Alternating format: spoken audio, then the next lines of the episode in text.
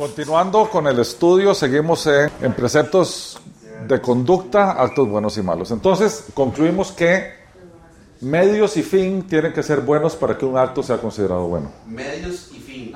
Sí. Desde la perspectiva bíblica eso no es correcto. Desde la perspectiva bíblica, lo bueno se define como obediencia y lo malo se define como desobediencia. En otras palabras, pecar contra Dios implica desobedecer a Dios, no pecar contra Dios implica obedecerlo. Entonces el concepto de bueno o malo se sale del beneficio o perjuicio que uno ocasiona y entra en el ámbito de la obediencia. Una persona es bíblicamente mala cuando desobedece y una persona es bíblicamente justa cuando obedece. Por tanto, bíblicamente hablando, pecado y desobediencia son sinónimos. Pecado y desobediencia son sinónimos. Por eso, los conceptos, por eso a Dios no se le puede decir malo, porque es imposible que Él se desobedezca a sí mismo. Nosotros vemos las cosas desde nuestra perspectiva, no desde la perspectiva de Dios. Dios la ve desde la suya. Cuando uno juzga, si uno es un cristiano bíblico, uno tiene que intentar, juzgar quiere decir evaluar una situación y emitir un criterio, uno tiene que intentar ver las cosas desde la perspectiva divina o no humana, y no humana. Por ejemplo, cuando, cuando hay un, una tragedia que mueren un montón de chiquitos, en una tragedia de algo, en un terremoto, o en un huracán, o en un derrumbe de algo, en el mundo se duele mucho porque niños murieron. Mucha gente reclama, qué barbaridad, cómo, cómo Dios permitió que chiquitos murieran. Ahora velo desde la perspectiva divina y desde la perspectiva de esos chiquitos. Dios está trayendo a esos chiquitos y solo nosotros sabemos por qué no los dejó en la tierra. Eso solo Él sabe, perdón. ¿Por qué Él no dejó a esos chiquitos en la tierra? ¿Cuál, ¿Qué era lo que iba a ocurrir si Él, por ejemplo, no hubiera intervenido y esos chiquitos hubieran continuado su vida aquí? Eso no lo sabe nadie. Él sí lo sabe. Y por tanto, Él fue el que determinó que había que llevárselos a tiempo. Porque Él sí sabe. Nosotros no sabemos si nos atrevemos a juzgar a Dios por un acto de Él. Y lo juzgamos sin información. Él opera y actúa con la información que él tiene, que es la completa y la perfecta. Sin duda alguna, el que esos chiquitos partieran era lo mejor que le podía ocurrir a esos chiquitos. Desde la perspectiva nuestra fue una barbaridad. Son ángulos. Cuando nosotros, que en la cárcel lo estamos haciendo, estudiamos los atributos de Dios en detalle, nos damos cuenta que a partir del estudio de sus atributos nos adiestramos a ver las cosas desde la perspectiva divina y no humana. Cuando eso es así, nos cambia toda la visión nuestra. Vemos un judío, vemos un, un árabe, alguien del Islam, un musulmán, vemos desde, desde otra perspectiva. Intentamos verlos como Dios los ve. Dios nos cambia la vida. El catolicismo en relación con otras religiones.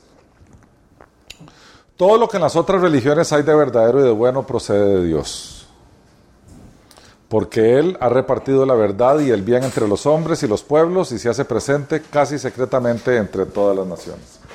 Esto es doctrina católica. Toda verdad, donde quiera que se halle, es reflejo de Dios, que es la verdad misma, y que es lo único que puede dar el conocimiento verdadero de todas las cosas creadas en su relación con Él. Esto está, si, si lo quieren buscar, en el Catecismo de la Iglesia Católica.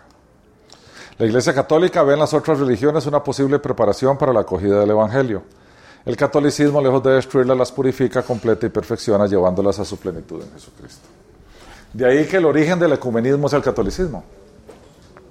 Y los principales opositores al ecumenismo son el protestantismo o el evangelismo, los evangélicos modernos. Estamos viendo grandes esfuerzos, ingentes esfuerzos del Papa Francisco o iniciativas ecuménicas de fondo. Todas las religiones, toda la búsqueda de Dios se orienta últimamente hacia la unidad de la humanidad en la Iglesia en Cristo. La iglesia es la convocatoria universal que nace del amor del Padre para reunir de nuevo a todos los hijos dispersados y extraviados por el pecado. La iglesia es el lugar donde la humanidad debe volver a encontrar su unidad y su salvación. ¿Qué es lo que más llama la atención de todo esto? En esta última frase, a mí me llama la atención que la iglesia es el lugar donde la humanidad va a encontrar su salvación. Me llama la atención que no es Cristo. ¿Qué es lo que dice la doctrina bíblica? La iglesia está conformada por los creyentes en Jesús. Pero ¿quién salva, la iglesia o Cristo?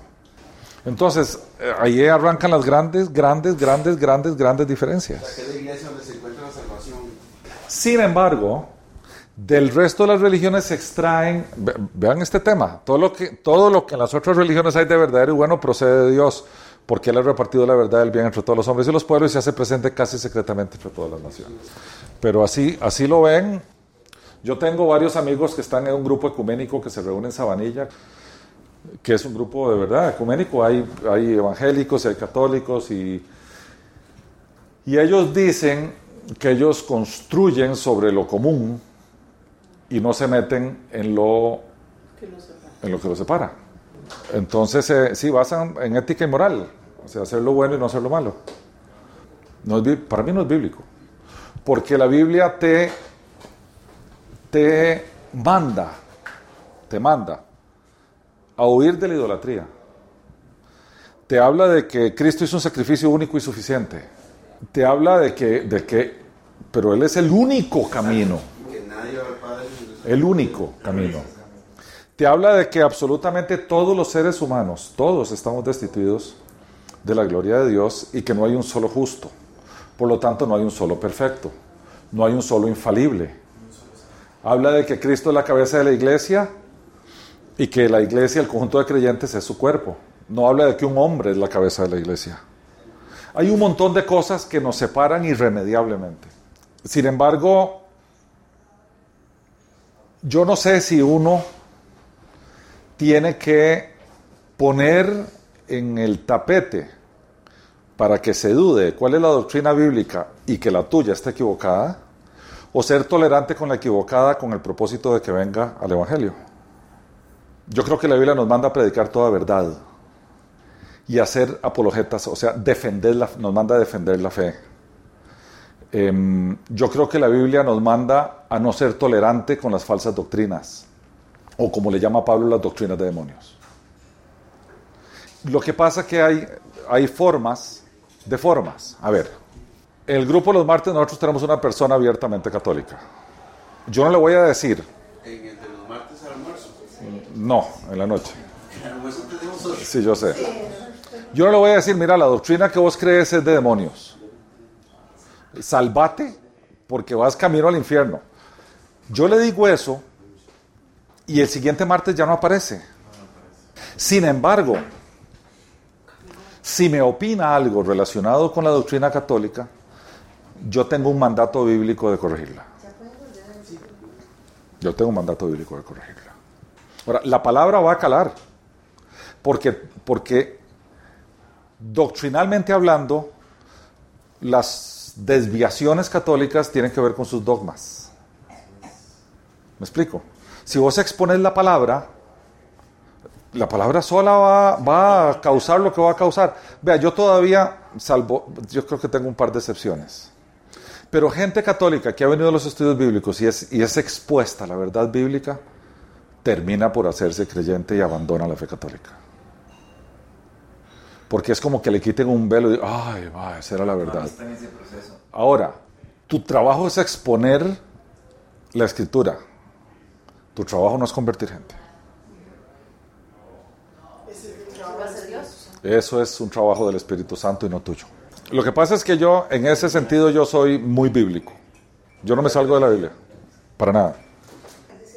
En una serie de estudios que tiene Unánimes publicado de evangelismo, el primero que se llama Introducción al Evangelismo, lo que dice es que el Señor prepara al evangelista para que el día, el lugar y la hora adecuada diga lo que Dios tiene previsto que Él diga, con el propósito de que el que Él preparó para el día, la hora, el momento, el corazón y su sed, esté ahí puesto para que te escuche.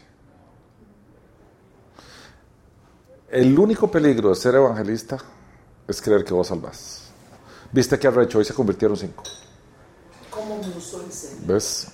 Y, y entonces... Sí, ese, ese es típico. No, le voy a decir, no, no, no, no, pero hay una muletilla que antecede ese. La gloria sea para Dios, pero hoy salve a cinco. Cosas que tenemos que tener clarísimo. El Señor prepara los corazones para escuchar lo que ha de escuchar aquel que ha de entregarle su vida al Señor a través de aquel que el Señor preparó para que le dijera lo que le tenía que decir en el momento que el Señor tenía previsto que eso ocurriera. No va a ocurrir antes, tampoco va a ocurrir después. No va a ocurrir. Lo que pasa es que vos no sabes cuándo es ese antes y ese después. Vos no lo sabes. Entonces, lo primero y lo más importante es que vos prediques con tu vida. Porque nadie te va a creer una palabra si tu vida anda por el otro lado. Nadie va a creer una palabra que salga de tu boca. La única forma de que te crean las palabras que salen de tu boca es que tu vida sea consecuente con tu fe. Es la única. Y lo segundo, tenés que estar preparada.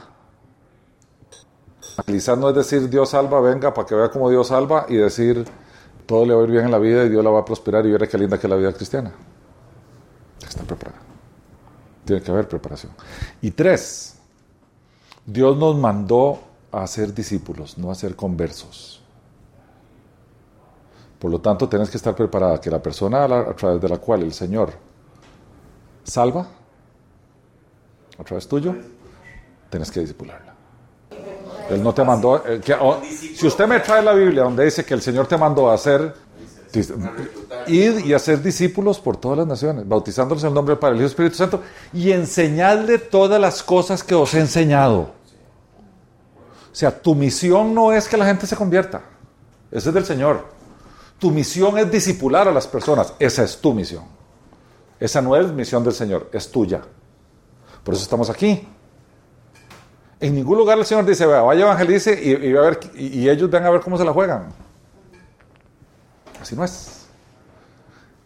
Porque el Señor atrae a la gente, convierte a la gente, pero usted tiene un trabajo que hacer.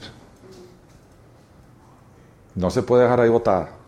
Ay, mira, hoy entregó lo vieras que chivo, hoy entregó lo ¿Y qué vas a hacer con ese? Yo no voy a hablar de los oficiales o del clero católico y cómo se beneficia, porque de ese es muy evidente que su iglesia crezca, sino de la gente que está involucrada en el, ecume- en el ecumenismo. ¿Qué son ellos? So- hay católicos y hay evangélicos. Hay católicos y hay evangélicos. A ver, yo conozco católicos, buenos católicos, que han sido permeados por la fe bíblica, que han sido, que, se les ve el, el- fuego de la palabra de Dios, pero creen que están en el lugar correcto y por lo tanto permanecen allí.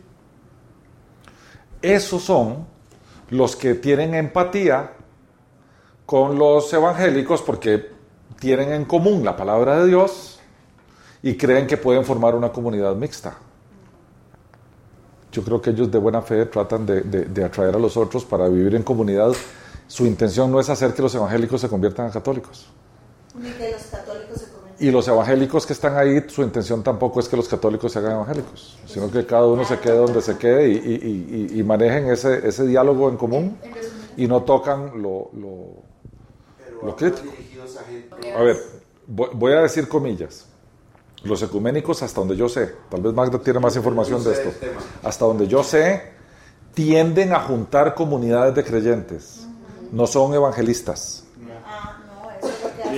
Por eso puse en comillas, porque ellos dicen que ellos son creyentes y como hubo un movimiento muy grosero de hermanos separados con los evangélicos, dentro de la iglesia católica nos llamaban hermanos separados, todavía nos llaman. Este es un subgrupo que dice no son hermanos separados, son hermanos nuestros entonces, y tenemos muchas cosas en común, así que juntémonos. Ese es el espíritu que hay detrás de eso. Dice la carta de los Efesios que nosotros tenemos que tener, eh, te- tenemos que estar en unidad. ¿verdad? Jesús habló de esa unidad en Juan 17 cuando le dijo al Señor y que, y que todos ellos sean uno para que el mundo crea que tú me enviaste. Pablo expande la unidad y dice un solo Señor, una sola fe, un solo bautismo. Así lo explica Pablo en Efesios. Un solo Señor, una sola fe, un solo bautismo. Entonces, ¿a dónde es que tiene que estar la unidad? En la que tienen un solo Señor, una sola fe y un solo bautismo. Los que tienen otros bautismos, otra fe y otros señores no forman parte de esta unidad. Y hasta donde yo lo veo, la Iglesia Católica tiene otros señores, otro bautismo y otra fe. Por tanto, yo creo que la unidad de Juan 17 está hablando del cuerpo de Cristo, de la, comunidad de creyentes que tienen un solo Señor, una sola fe y un solo bautismo. Es lo que dice la escritura. Cuando vos profundizás y aumentás, Dios libre de llegar a Apocalipsis y ver lo que el Apocalipsis habla de la idolatría de los ídolos y los Dios, ahí, ahí se te para el pelo. Si a vos no podés decir que tenemos una sola fe con gente que se arrodilla y le toca el dedo pulgar a un santo y le pide un milagro. ¿Es tu fe común con ellos? No lo es. E, en un concepto más amplio, y hablando de catolicismo, que la palabra viene de universalismo, mucha gente nos acusa a nosotros de, de exclusivistas y no de inclusivistas, ¿verdad? Porque, a ver, Cristo fue estrictamente exclusivo. Yo soy el camino, la verdad y la vida, y nadie, nadie viene al Padre si no es por mí. Nadie. El hombre fue categórico. Ahí no hay quien. Pero entonces dicen, es que bueno, el que no cree en Cristo entonces no se salva. De no, no se salva. A tabla, no se salva. Eso dice el Señor, no lo digo yo, lo dice el Señor. Sin embargo, para mí la cruz es inclusivista. Porque la cruz está allí para todo aquel que quiera venir. Y la cruz no discrimina de dónde viene. Venga de donde venga, el que quiere venir, venga. El problema es que tiene que dejar lo viejo atrás. No puede traer el equipaje. John Stott dice cuando analiza el Sermón del Monte que en el Sermón del Monte el Señor dice que eh, habla de las dos puertas, de la puerta ancha y la puerta angosta. Y a mí me hace gracia porque dice John Stott que los que pasan por la puerta angosta son los discípulos de Cristo. Dice, la puerta angosta no lo deja uno pasar con equipaje. La puerta angosta lamentablemente uno pasa solo. El equipaje lo tiene que dejar afuera religiones, cosas, costumbres, folclores, eh, supersticiones, todo hay que tener que quedar afuera. Porque una, a ver si te acordás el estudio de las cinco solas, Cristo, solo Cristo. Una de las cinco solas es solo Cristo. Entonces, de, lamentablemente, sí, solo Cristo. Pero está disponible para todo el mundo. Pero solo Cristo. No, los demonios conocen a Cristo. Perdón, los demonios creen en Cristo. Y eso no los hace salvos. Ese es el punto. Exactamente. Yo te definiría cristiano como aquel que obedece a Cristo, no el que cree en Cristo. Esa es exactamente. Porque, y a ti él te dice, bueno, pero ¿dónde dice eso en la Biblia? Muy sencillo. Última cena. Última cena. Jesús a sus discípulos. Si me amáis, guardad mis mandamientos. Ciérrele comillas. ¿Qué es? A ver, porque entonces podemos sacar una clasificación grande entre la cristiandad, cristianos nominales y cristianos genuinos. Cristianos nominales, todos aquellos que se sienten en la banca de una iglesia, no importa que sea católica, evangélica o lo que sea. Cristianos genuinos, los que obedecen a Cristo. Los que obedecen a Cristo. Es que no hay opción. Si Cristo es tu Señor, conceptualmente hablando, vos sos su esclavo. Por lo tanto, vos no tenés voluntad y hacer la voluntad de tu Señor. Por eso los discípulos claramente le decían Señor, porque se consideraban que se hacía la voluntad de Él y no la de ellos, que eran sus esclavos. ¿Es Jesús el centro de tu vida? Esa es la pregunta. Javi, perdona que le haga un agregado. Yo no puedo amar a Jesús si no lo conozco. Yo diría que todavía te falta un eslabón más en la cadena. No puedo obedecer a Jesús y por lo tanto amarlo si no lo conozco. Pero el tema, el tema pasa por la obediencia y no por el amor.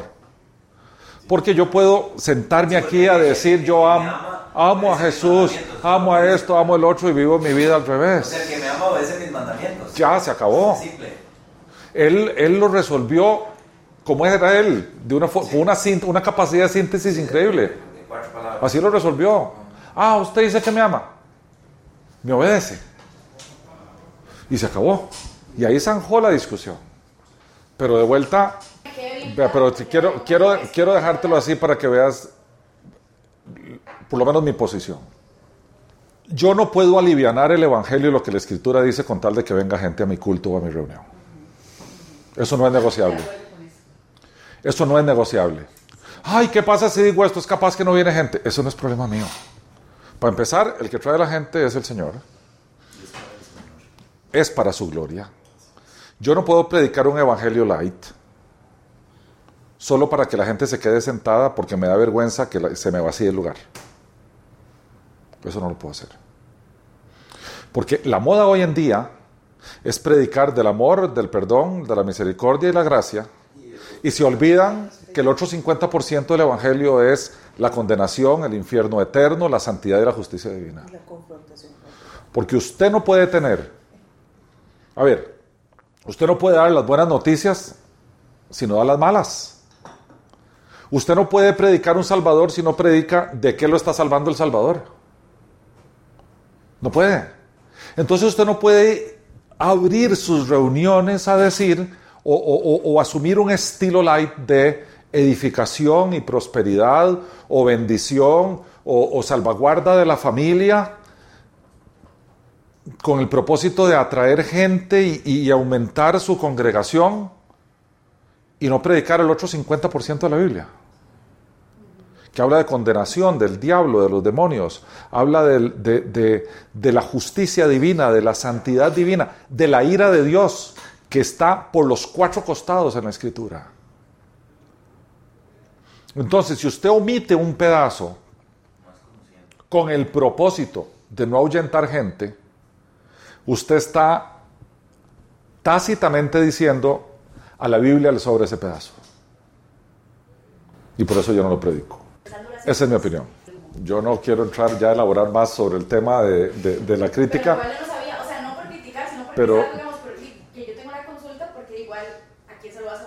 Pero yo creo que nosotros tenemos que predicar la Biblia completa, el mensaje completo, que incluye salvación y condenación, no solo salvación, también incluye condenación. Y creo que la gente que le entrega su vida al Señor, nosotros tenemos la obligación, no la opción, la obligación de disipularlos. Vos llamas pastorearlos, yo llamo disipularlos. Porque tenés que empezar a enseñarle todas las cosas que Él nos ha enseñado. Y eso no termina nunca. Porque vos nunca vas a terminar de enseñar porque vos nunca vas a terminar de aprender. Pero eso es un proceso de por vida. De por vida. Pero tenés esa responsabilidad. El Señor dejó a la iglesia en la tierra por algo. No nos dejó aquí para, para, para venir al estudio hotel y comer rico. Nos dejó aquí por algo. Nosotros somos el medio a través del cual Él atrae gente a su iglesia y la forma. Somos nosotros ese medio, no es nadie más. Somos nosotros. Esa es nuestra responsabilidad. Bueno, eh, un detalle de esto es, eh, eh, sí, Galatas 2.20. Relación con otras religiones, esto si, quieren, hay una fuente que se llama catholic.net, que es de donde se extrajo todo esto, por si alguien tiene alguna. Oraciones y prácticas, oraciones o rezos. En el catolicismo se establece el rezo como la forma de dirigirse a alguna divinidad u objeto de veneración, que es el, es el sofismo o es la, la forma como se llama suavemente una adoración dis- eh, disimulada, veneración. Los rezos son frases preestablecidas que hay que repetir. La, el diccionario de la Real Academia de la Lengua define el rezo como dirigir a Dios o a personas santas oraciones de contenido religioso.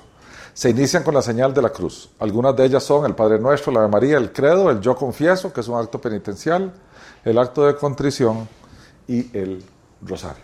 La misa. La misa es una liturgia de la Iglesia Católica. El catecismo de la Iglesia Católica enseña que la Santa Misa se renueva, que en la Santa Misa se renueva el sacrificio del Calvario al celebrar el sacramento de la Eucaristía. En ella el sacerdote celebrante, que representa a Cristo, se llama Alter Christus en, latín, consagra el pan y el vino pronunciando una fórmula sacramental que se llama la epíclesis, que causa el efecto de la transubstanciación. O sea, esos elementos se transforman en el cuerpo y en la sangre de Cristo de forma material. De forma material. La misa repite de forma incruenta, o sea, sin sangre, el sacrificio de Cristo. De ahí que se llame el sacrificio de la misa. Estos sacrificios se derivan de los antiguos sacrificios en el templo de Salomón, donde un sacerdote, según las 24 órdenes sacerdotales, en un altar sacrificaba una ofrenda, algún tipo de vida, para perdón. Hoy en día el sacerdote católico ordenado sacrifica a Cristo en un altar para perdón de pecados. Esa es la doctrina. Yo no sé cómo se puede uno encontrar en un grupo ecuménico con eso. El tema es este. Usted no puede sentarse en un grupo de personas donde están estos temas y usted favorecer la creencia en eso sin, sin hablar de lo que la Biblia dice. Porque al quedarte callado, estás validando la conducta. Voy a echarlo así.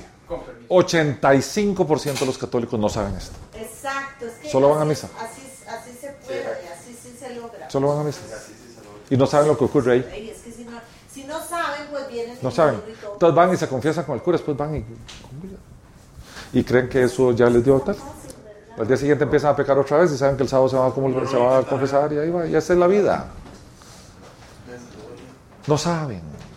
Pero, pero somos, yo creo que no- yo no diría adoctrinados porque, porque no conocemos la doctrina.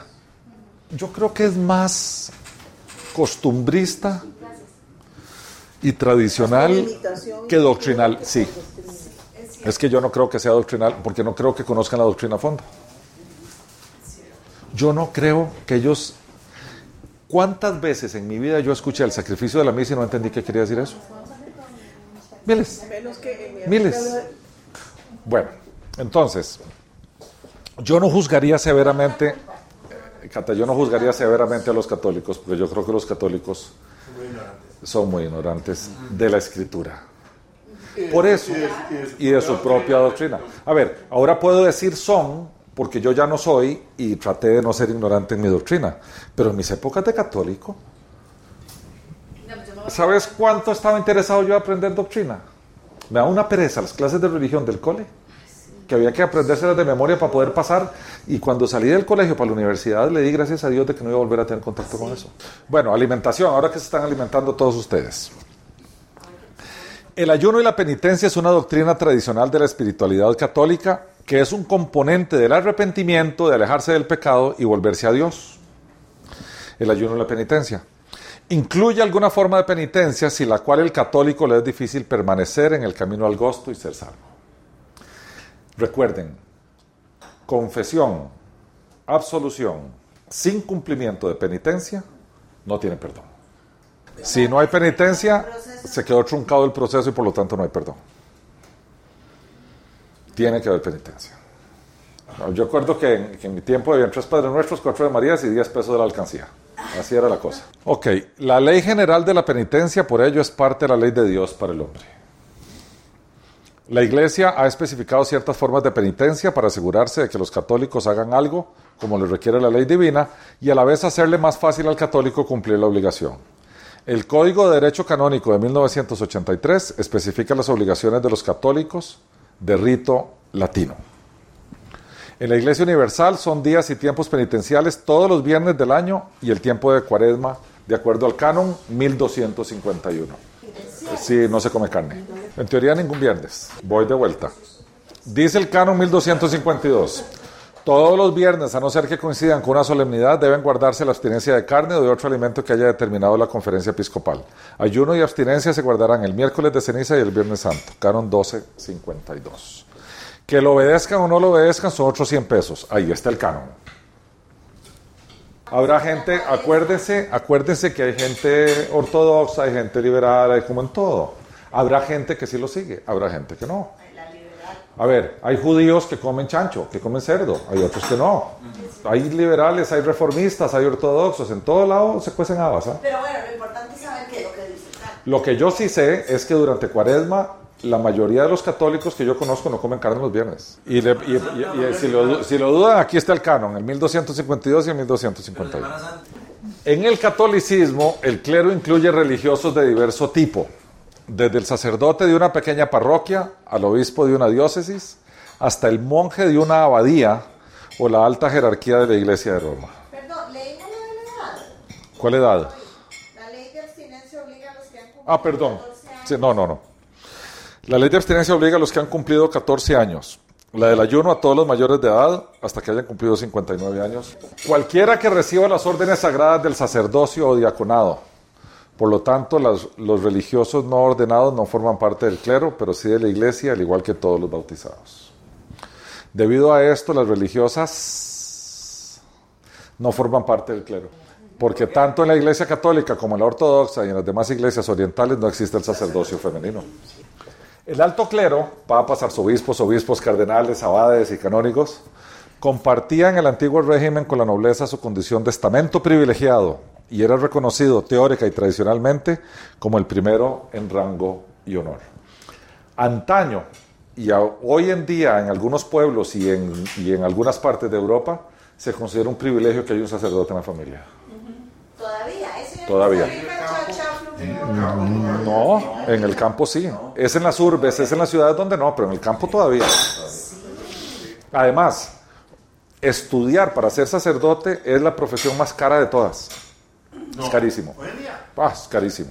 Lo que es más, mantenía. ¿cómo era que fu- funcionaba antes? En la familia había un sacerdote, un médico y un abogado. Ajá, eso era, así era. Esa era lo- la, la estructura profesional, de, había que cubrirlo todo. Las congregaciones están formadas por profesantes que han cumplido con los sacramentos que les corresponden. El cumplimiento de los sacramentos es obligatorio para un miembro de la Iglesia Católica. Obligatorio. Usted no es bautizado, no es católico. Usted no tiene la confirmación, no es católico. Usted no se casó por la Iglesia Católica, no es católico. Tus pecados son perdonados en el tanto y en el cuanto vos vayas y los confeses con el propósito después de ir a comulgar. O sea, se va para el purga. No puede comulgar, no depende, no puede comulgar el que no se ha confesado. Ahora, al purgatorio acordémonos que se van los que murieron en pecado de venida, los que murieron en pecado mortal se van a los infiernos. El celibato de los sacerdotes, déjame ver si aquí adelante tengo yo algo de eso. No, no tengo algo de eso. Pero te lo voy a, te lo voy a comentar. Em, Pablo era célibe. Pablo, Pablo nunca se casó y mantuvo su celibato.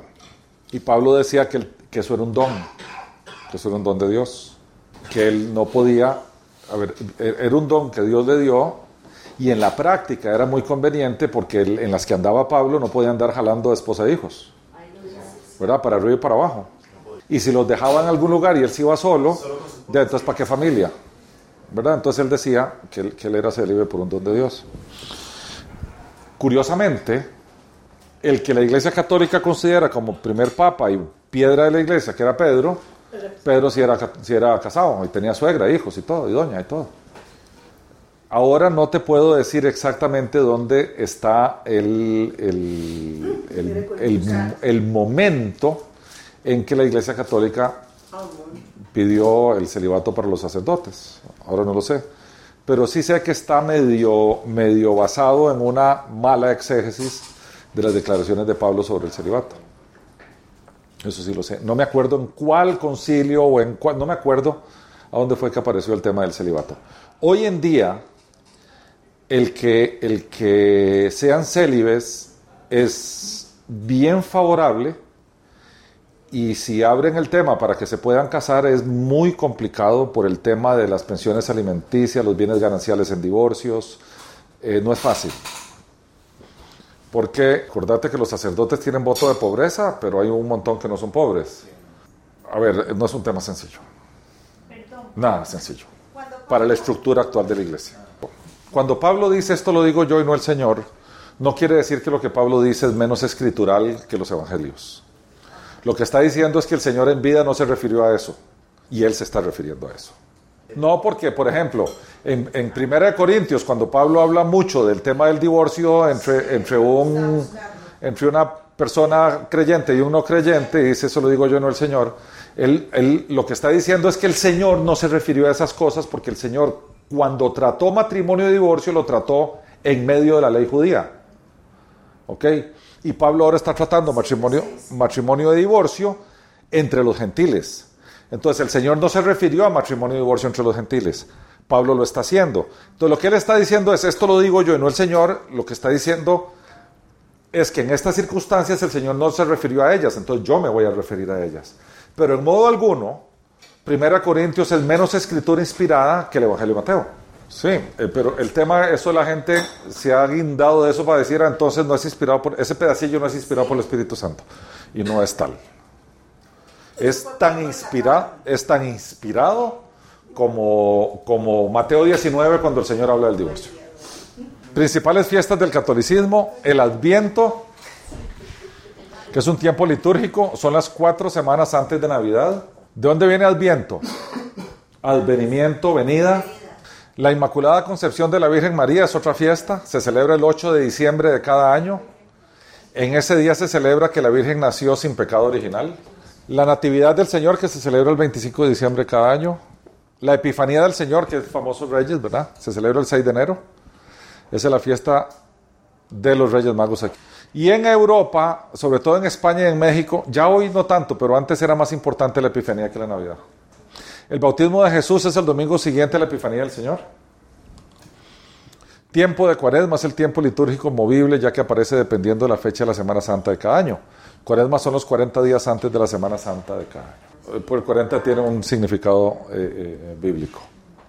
Semana Santa es movible cada año. En Semana Santa los católicos celebran los misterios de salvación que Jesús realizó en los últimos días de su vida terrena por el calendario lunar. A ver, la Pascua judía se celebra el día 14 del mes de Nisan. El día 14 del mes de, mes de Nisan, el día 14 es exactamente el puro centro del mes. Como es un mes lunar, y los meses lunares tienden a tener 28 días, el 14 de Nisan siempre va a coincidir con luna llena.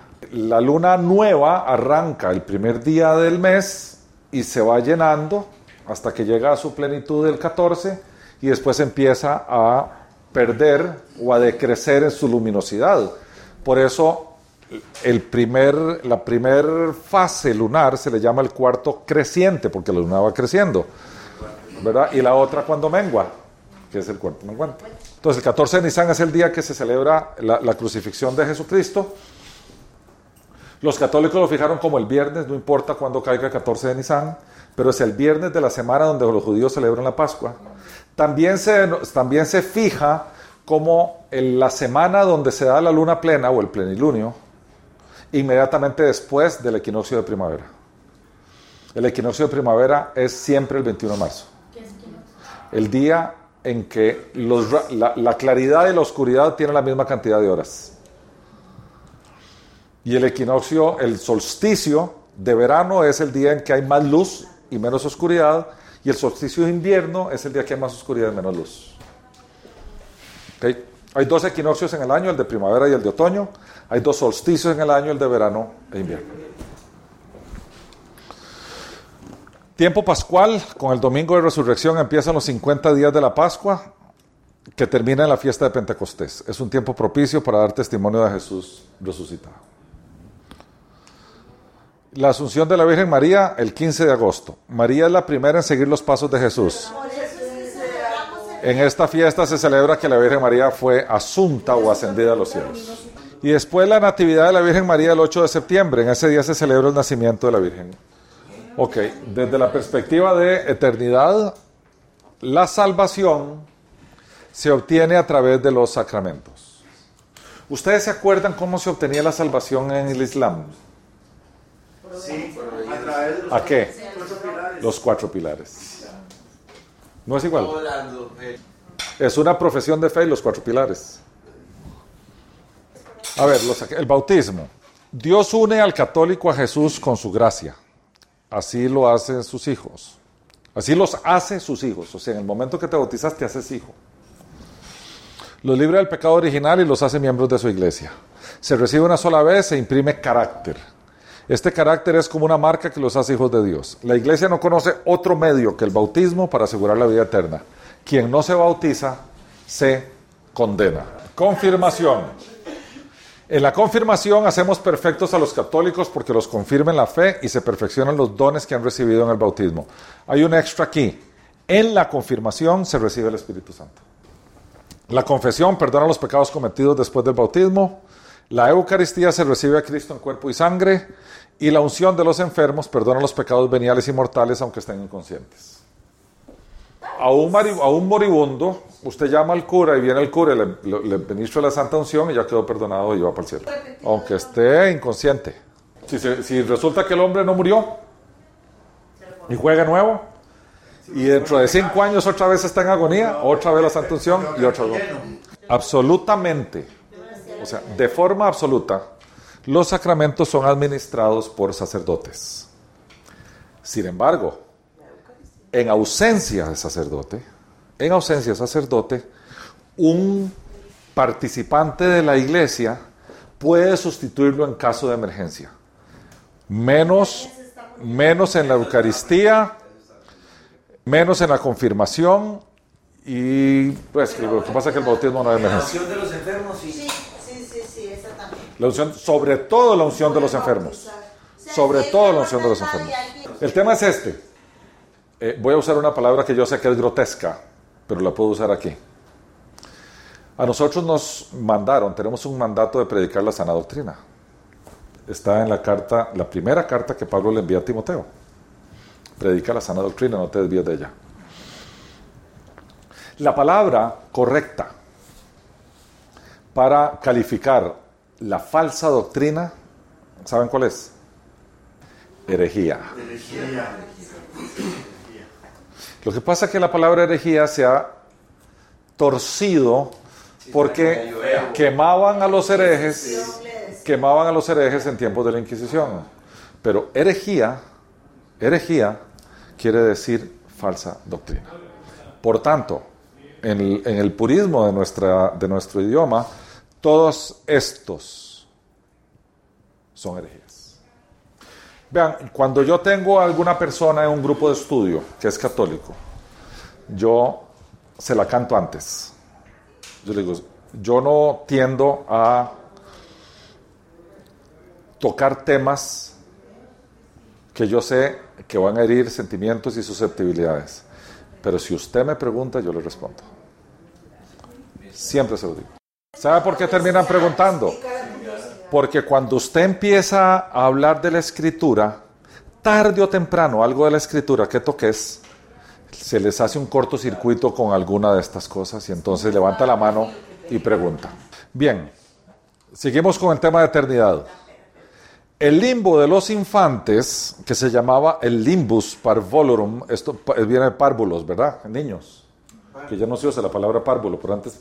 Donde aquellos que murieron con solo el pecado original y sin pecado personal mortal están confinados y padecen cierto tipo de castigo. Yo esto lo puse por una razón. El limbus parvolum fue eliminado por el Papa Benedicto XVI. Entonces aquí hay una de dos cosas. O el Papa que lo instauró, hablando ex cátedra, o sea, de forma infalible, fue falible, o el Papa que lo quitó, hablando ex cátedra, fue falible. Pero alguno de los dos se tuvo que haber equivocado. Porque no puede ser posible que Dios haya hecho un limbo para que vayan a parar los chiquitos que no se bauticen, que Dios de repente lo elimine y diga, ups, me equivoqué, ahora ya no hay limbo. El limbo de los padres, oigan esto, el limbo de los padres o el limbus patrum, en donde las almas de los justos que murieron antes de Cristo esperan su admisión al cielo. En el ínterim, el cielo está cerrado para ellos como castigo por el pecado de Adán. Ahí está Abraham, Isaac, Jacob, ahí está Miqueas, ahí está Díaz, ahí está Habacuc, ahí está Moisés, ahí está todos esos chavalos. El purgatorio, donde el justo que murió en pecado venial y que aún tiene deudas de castigo temporal por el pecado, sea, penitencia, es limpiado por el sufrimiento previa admisión al cielo, por Eucaristías, rosarios o indulgencias. A ver, ¿quién va a parar al purgatorio? Los que murieron en pecado venial. ¿Ok? ¿Cómo sale un alma del purgatorio? El sufrimiento. No, primero. Primero, si nadie le paga a él Eucaristía, rosarios o indulgencias, por el sufrimiento en el tiempo, él va a purgar, por eso se llama purgatorio, él va a purgar, va a expulsar. Purga es expulsión. Purga es expulsión. Él va a purgar sus pecados y eventualmente el sufrimiento va a pagar por todos los pecados veniales y entonces él va a ser trasladado al cielo. Ahora bien, a un alma que usted ama, usted puede acelerar ese proceso con Eucaristía, rosarios o indulgencias. Indulgencias quiere decir pagando dinero, ¿verdad? ¿Ok? Entonces, si usted no quiere al muerto, déjelo que ahí sufra hasta que se lo lleven para el cielo. Si usted lo ama, pague misa, rosarios indulgencias. No se sabe. No se sabe. Ya en dos ocasiones hemos escuchado Lora y yo a el sacerdote de la iglesia de Don Bosco en un funeral hablar de la que la persona que acaba de fallecer se encuentra en un lugar oscuro sufriendo, que no se puede comunicar con nadie, que no puede hablar con nadie y que ahí va a estar hasta tanto no purgue sus pecados. Y los deudos ahí enfrente. Entonces, eh, él invita a que se hagan misas y a que se recen rosarios, a que se paguen indulgencias, con el propósito de que esa alma pase del purgatorio al cielo. Cuando ese sacerdote dice esas cosas, los que están ahí en la iglesia se indignan y dicen, qué barbaridad, ¿cómo el cura? A ver, yo no critico al cura. El cura tiene razón de acuerdo a su fe y de acuerdo a su doctrina. Los que están equivocados son los que están ahí que dicen que el cura es ingrato porque no conocen la doctrina católica. Ellos son los equivocados. El cura está en lo correcto. El cura dentro de su propia doctrina está diciendo una verdad. Y si usted es católico, está obligado a creer esa verdad. Está obligado. Ok, si usted no le parece esa verdad, entonces tiene que dejar de ser católico e irse por otra religión. Pero si usted es católico, tiene que creer en la verdad del purgatorio. No hay más opción. ¿Cuántas misas se requieren para que el alma salga del purgatorio y se vaya al cielo? ¿O cuántos rosarios? ¿O cuánta plata hay que pagar en indulgencias? Eso depende de la cantidad de pecados veniales. Tenga usted pendientes cuando se murió. Eh, nadie lo sabe. Es muy sencillo, es muy sencillo. Yo conozco gente que el muerto murió hace 20 y 30 años y le sigue haciendo misas. Primero son septenarios, después son novenarios, después cada mes, después las misas de, cumplimiento de un año, de aniversario. Tengo años muertos, años de muertos, tres años de muertos. Los pedidos de los, los pedidos de los nombres de los muertos, cuando usted oye ahí en, en las iglesias, es porque están pidiendo que las armas del purgatorio pasen por cielo. ¿Me explico? Entonces, esto es doctrina católica. Esto es doctrina católica. Solo tengo yo, solo tengo yo un comentario. Esto quiere decir que el sacrificio de Cristo no fue suficiente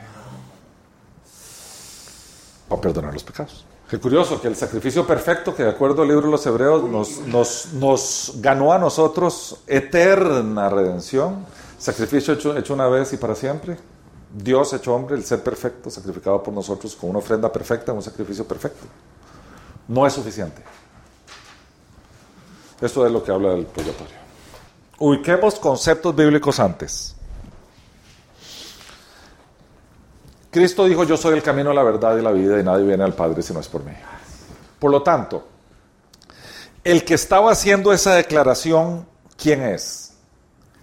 ¿Jesús en su humanidad o el Hijo de Dios en su eternidad y divinidad? Eso es lo primero que hay que entender. Si es el Hijo de Dios en su divinidad, quiere decir que el Hijo de Dios es el camino, la verdad y la vida y nadie viene al Padre si no es por Él. Si es Jesús en su humanidad, quiere decir que Jesús es el camino, la verdad y la vida y nadie viene al Padre si no es por Él. Por tanto, solo van al Padre aquellos que creyeron en Jesús después de que Jesús nació. ¿Por qué Jesús no dice, por qué Jesús no dice, el que cree en mi sacrificio? Jesús dice el que cree en mí. O sea, en una profesión de fe hay que creer en Jesucristo, no en su sacrificio. ¿Qué es lo que hay que creer? Que Jesús es el Hijo del Dios viviente y que el Padre lo resucitó entre los muertos, probando que él era el Mesías profetizado anteriormente. Porque sin la resurrección no hay prueba de, de, su calidad de Mesías y si no fue el Mesías el que murió, no hay perdón de pecados. Por eso Pablo en Romanos 10, 9, 10 dice, esta es la fe que predicamos. El que confiesa con su boca que Jesús es el Señor. Y cree de corazón que el Dios Padre lo levantó de entre los muertos. Él habla de las dos cosas. Habla del señorío de Cristo, el único Señor Adonai, ¿verdad? Es Dios. Y lo otro que habla es de la resurrección del Mesías. O sea que en efecto el que murió es Dios hecho hombre que resucitó de entre los muertos. Esas son las dos cosas que Pablo se refiere ahí. Por tanto, si, ese, si, si vos te salvás por creer en la divinidad del Hijo, Entonces todos aquellos que creyeron en la revelación de ese Hijo se salvan, ¿correcto? ¿Cómo se reveló el Hijo en el Antiguo Testamento? Jehová, ¿verdad? Eso lo hemos visto en otras ocasiones. Jesús claramente en su ministerio terrenal decía yo soy, yo soy, yo soy el que soy.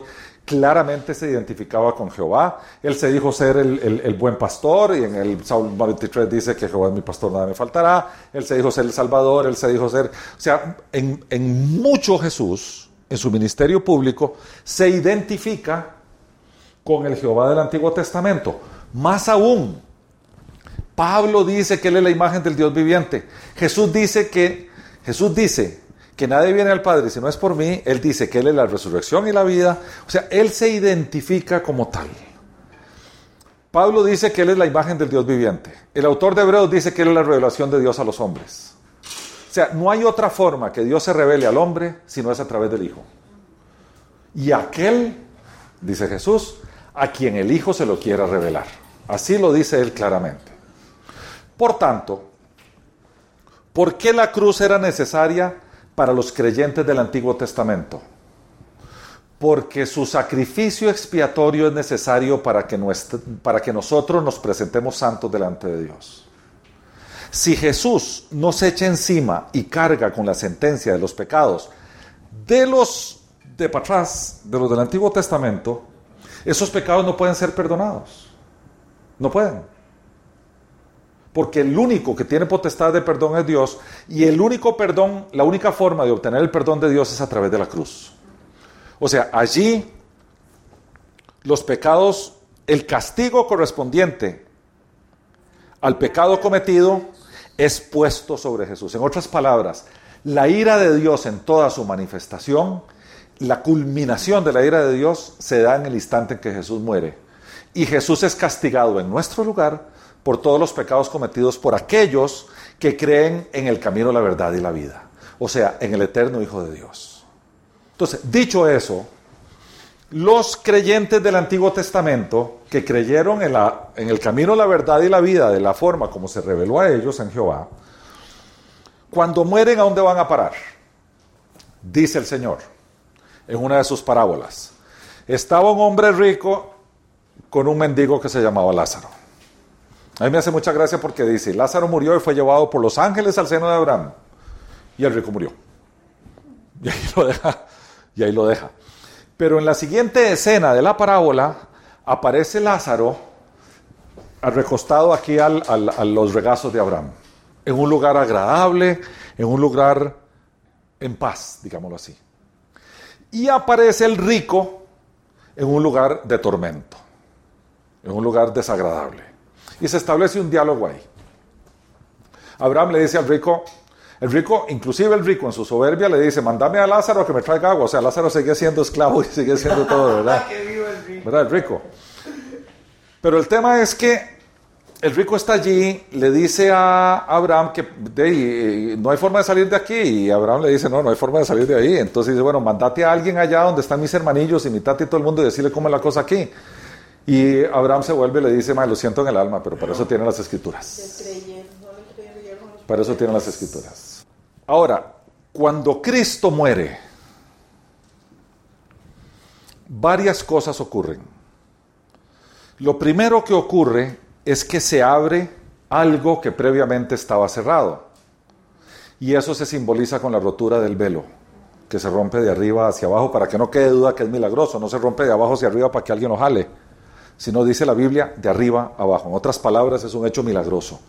Algo se abre que antes estaba cerrado. ¿Quién es el primer inquilino en pasar por ese lugar que antes estaba cerrado?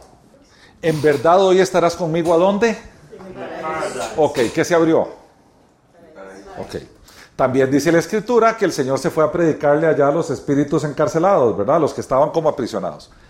En la teología del Antiguo Testamento, ese lugar de los muertos se llama Seol o Hades.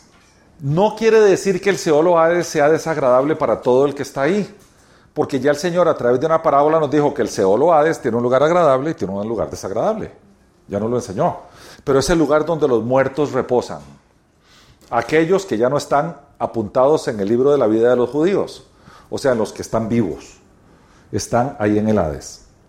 Entonces, si se abrió un lugar que antes estaba cerrado, y aquí en el Hades había un grupo de gente que había creído en la revelación del Hijo de Dios, en aquel que es el camino, la verdad y la vida, esos a donde son trasladados a partir de que sus pecados son perdonados, porque no eran perdonados hasta que Jesús no muriera. Porque si no es a través de la cruz, no hay perdón de pecados, punto. Punto. Pero a partir de que la cruz, de que Jesús obtuvo eterna redención en la cruz, estos reciben ese perdón que estaba como, como en un pendiente esperando la cruz y son trasladados al paraíso. Porque no se pueden quedar ahí, ahí está el lugar de los muertos. El tema aquí es importante. ¿Por qué, ¿Por qué es así? Porque Él es la resurrección y la vida. Y esos no pueden quedarse en el lugar de los muertos. Así es como se denomina el Hades o el Seol, el lugar de los muertos. Ese es, ese es su, su significado. Los que creyeron en el Hijo de Dios no pueden estar en el lugar de los muertos después de su sacrificio expiatorio, porque su sacrificio expiatorio tiene efecto de perdón, punto. Y como es un efecto de perdón que ocurre en los cielos, ocurre en la presencia de Dios y no es terrícola, por tanto no está limitado en el tiempo. Ahora bien, el tema del paraíso se las trae porque hay gente que confunde el jardín del Edén con el paraíso. Y la Biblia lo deja clarito, que una cosa es una cosa y la otra la otra. El jardín del Edén vuelve a aparecer en Apocalipsis 21 y 22. Ahí lo volvemos a ver con el árbol de la vida y el río eh, eh, de agua viva y los doce frutos y ahí lo volvemos a encontrar. Pero mientras tanto, ¿dónde están las almas redimidas?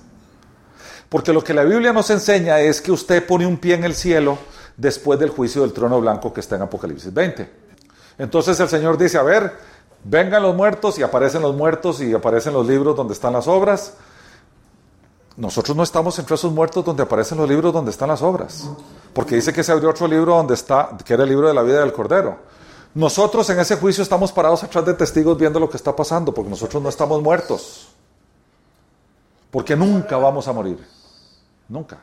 Solo nos vamos a transformar. Dice la escritura en Filipenses 3 está la transformar y en 1 Corintios 15 también que seremos transformados. O sea, nosotros no vamos a morir nunca. Dicho eso, después del juicio se abren las puertas de la nueva Jerusalén, se abren las puertas del jardín del Edén. Después de ese juicio nosotros regresamos a nuestra condición precaída, solo que con un conocimiento del pecado que antes no teníamos. Porque ya sabemos que fuimos perdonados. ¿Verdad? Mientras tanto estamos a la espera de los eventos que van a ocurrir. ¿Qué dice la escritura? Que nosotros reinaremos en la tierra. Dice la escritura que nosotros regresaremos con Cristo en su segunda venida. Dice la escritura que habrán unos que vengan con Él de los que durmieron antes. Y habremos otros que estaremos aquí que seremos transformados y lo toparemos en el cielo.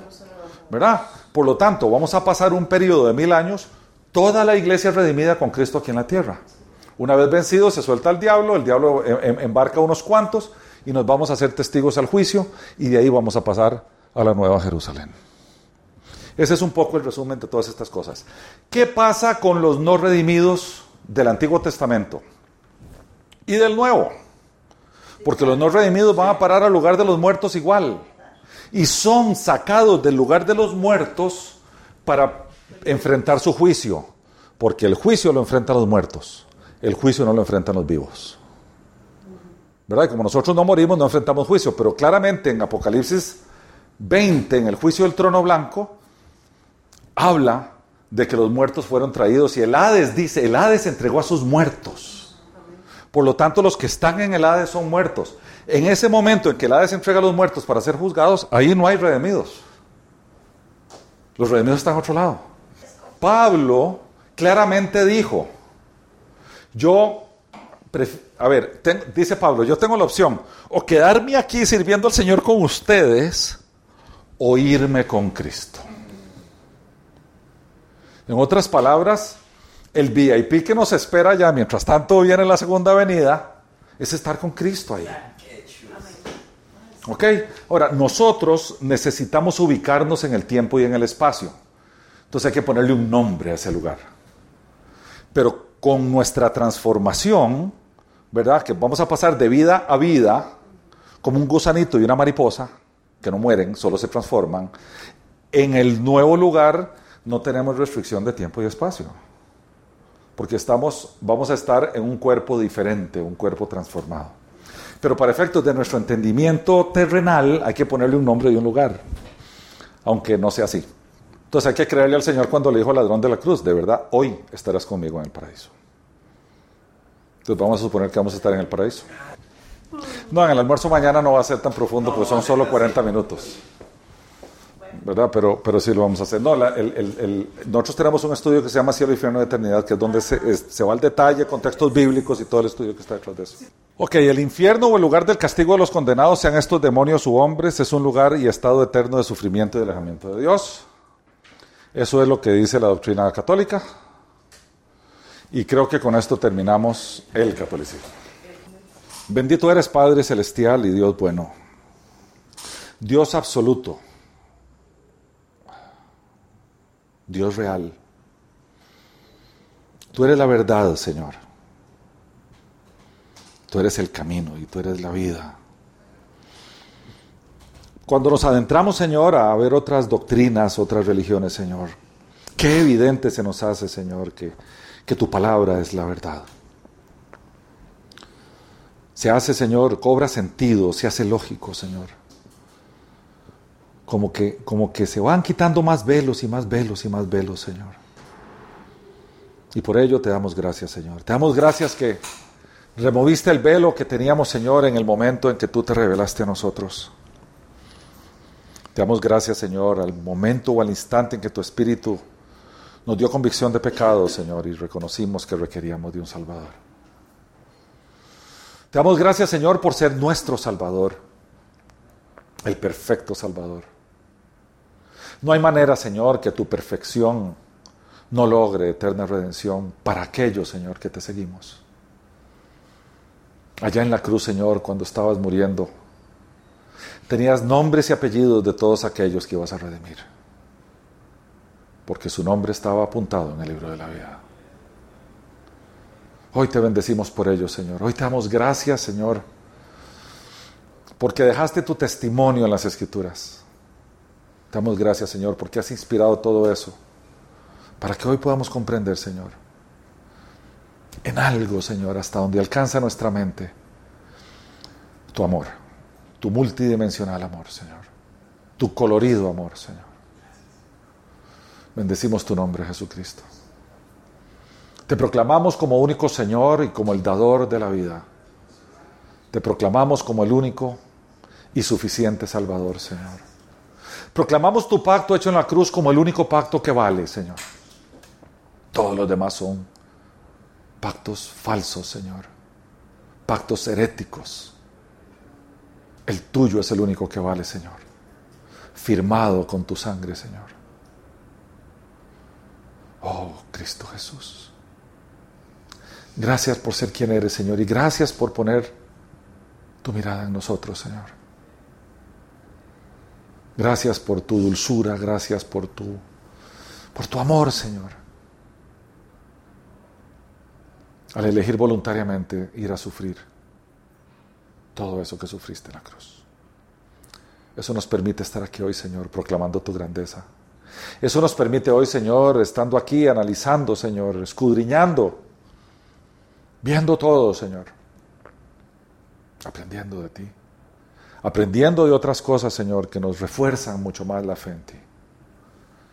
La convicción de que tú eres el Salvador, de que no hay salvación fuera de ti, Señor, el eterno Hijo de Dios hecho.